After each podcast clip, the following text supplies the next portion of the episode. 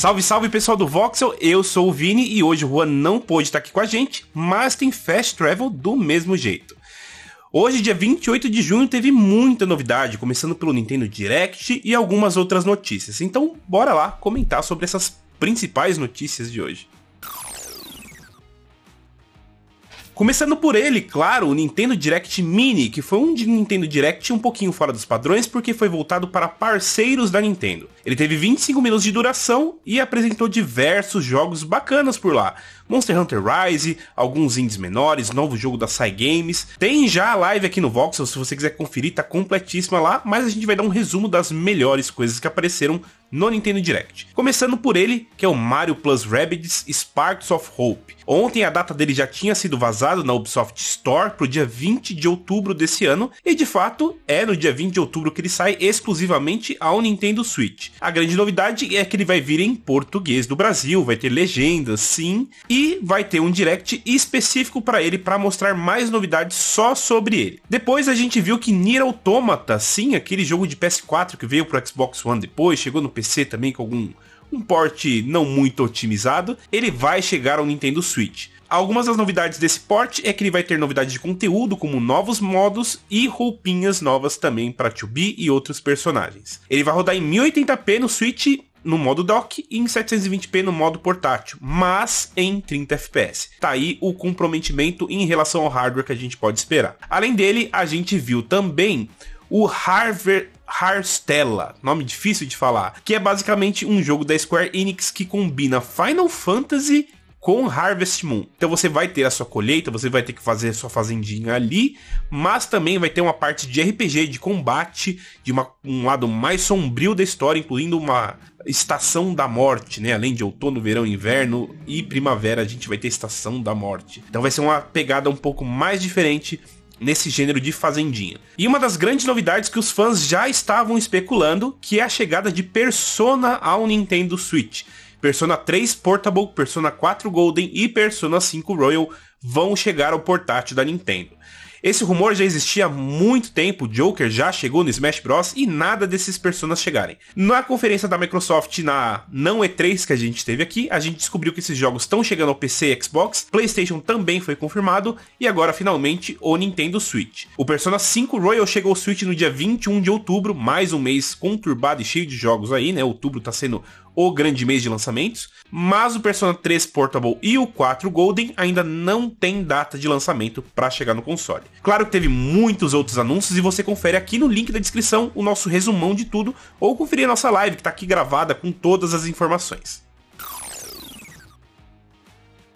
A próxima notícia é uma notícia um pouco mais agridoce. Apesar de ser legal, a gente sempre está esperando os jogos da Plus e do Games with Gold do próximo mês, parece que os jogos da Gold não foram muito bem recepcionados pela comunidade. Saíram os jogos, como sempre, e a gente tem quatro games, que é Beasts of Maravilha Island, que está disponível para Xbox One no dia 1 a 31 de julho, Relicta, disponível também para Xbox One do dia 16 de julho a 15 de agosto. Esses dois jogos também são retrocompatíveis com o Series X e S, claro, além dos próximos que são de Xbox 360, que é Thrillville Off the Rails, que vai estar disponível do dia 1 a 15 de julho, e Torchlight, que vai estar disponível do dia 16 a 31 de julho. A grande decepção aí que são jogos bem fraquinhos, né? Jogos bem desconhecidos. E o próprio Torchlight de 360, que é um jogo já bem antigo, já, já tem o 2, 3 ele já foi dado algumas vezes na Xbox Live. Então o pessoal não curtiu muito e parece que cada vez mais o Games with Gold, ou seja, para quem só assina a Live Gold, não tá valendo tanto assim a pena. Tá valendo mais a pena, na verdade, é assinar o Xbox Game Pass, que esse sim, todo mês, não só todo mês, como algumas vezes no mês a gente tem atualizações muito legais de vários jogos incríveis chegando por lá. Mas o Games with Gold parece estar um pouquinho largado nesse momento.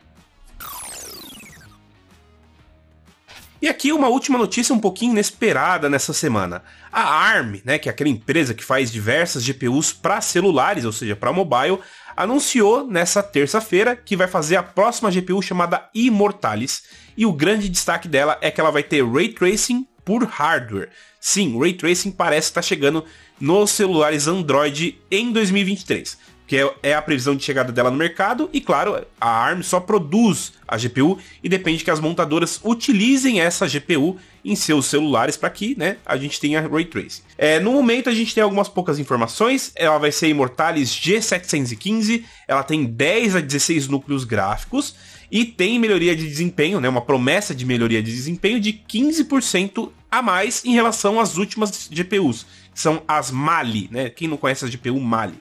Só que é o grande destaque é que a gente vai ter ray tracing feito por hardware e melhorado por software. De acordo com o pessoal da ARM, né, Ray Tracing é um recurso muito pesado de rodar e usa muita energia, mas isso não vai ser um problema para Immortalis. De acordo com o Andy Cragen, que é o diretor de produtos da ARM, a tecnologia vai usar apenas 4% da capacidade dos cores, né, dos núcleos dessa GPU e não deve consumir muita energia. Para compensar, né, todo esse poderio gráfico, essa coisa de usar mais energia, de usar mais poder, né, de ser uma coisa mais pesada de acontecer, a Immortalis vai ter em uso em paralelo o VRS, que é o Variable Rate Shading, que um resumo muito simples para vocês, é uma tecnologia que é capaz de identificar partes da cena do que está sendo renderizado que não tem tanta atenção visual do jogador e deixá-la numa qualidade um pouquinho inferior. De acordo com o próprio Cragen, que é o diretor de produtos lá da ARM, esse recurso, o VRS, VRS, consegue aumentar o desempenho em jogos em até 40%.